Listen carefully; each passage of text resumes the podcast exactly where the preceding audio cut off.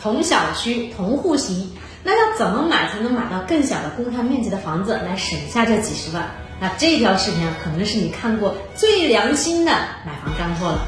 那同小区同户型的房子怎样选呢？你才能减少公摊呢？这个啊，是我自己买房亲身经历的坑啊。那总结出来的经验来分享给你们。记住，无论你买什么楼盘、什么户型，你的邻居越多，面积越大，那你的公摊面积就越小。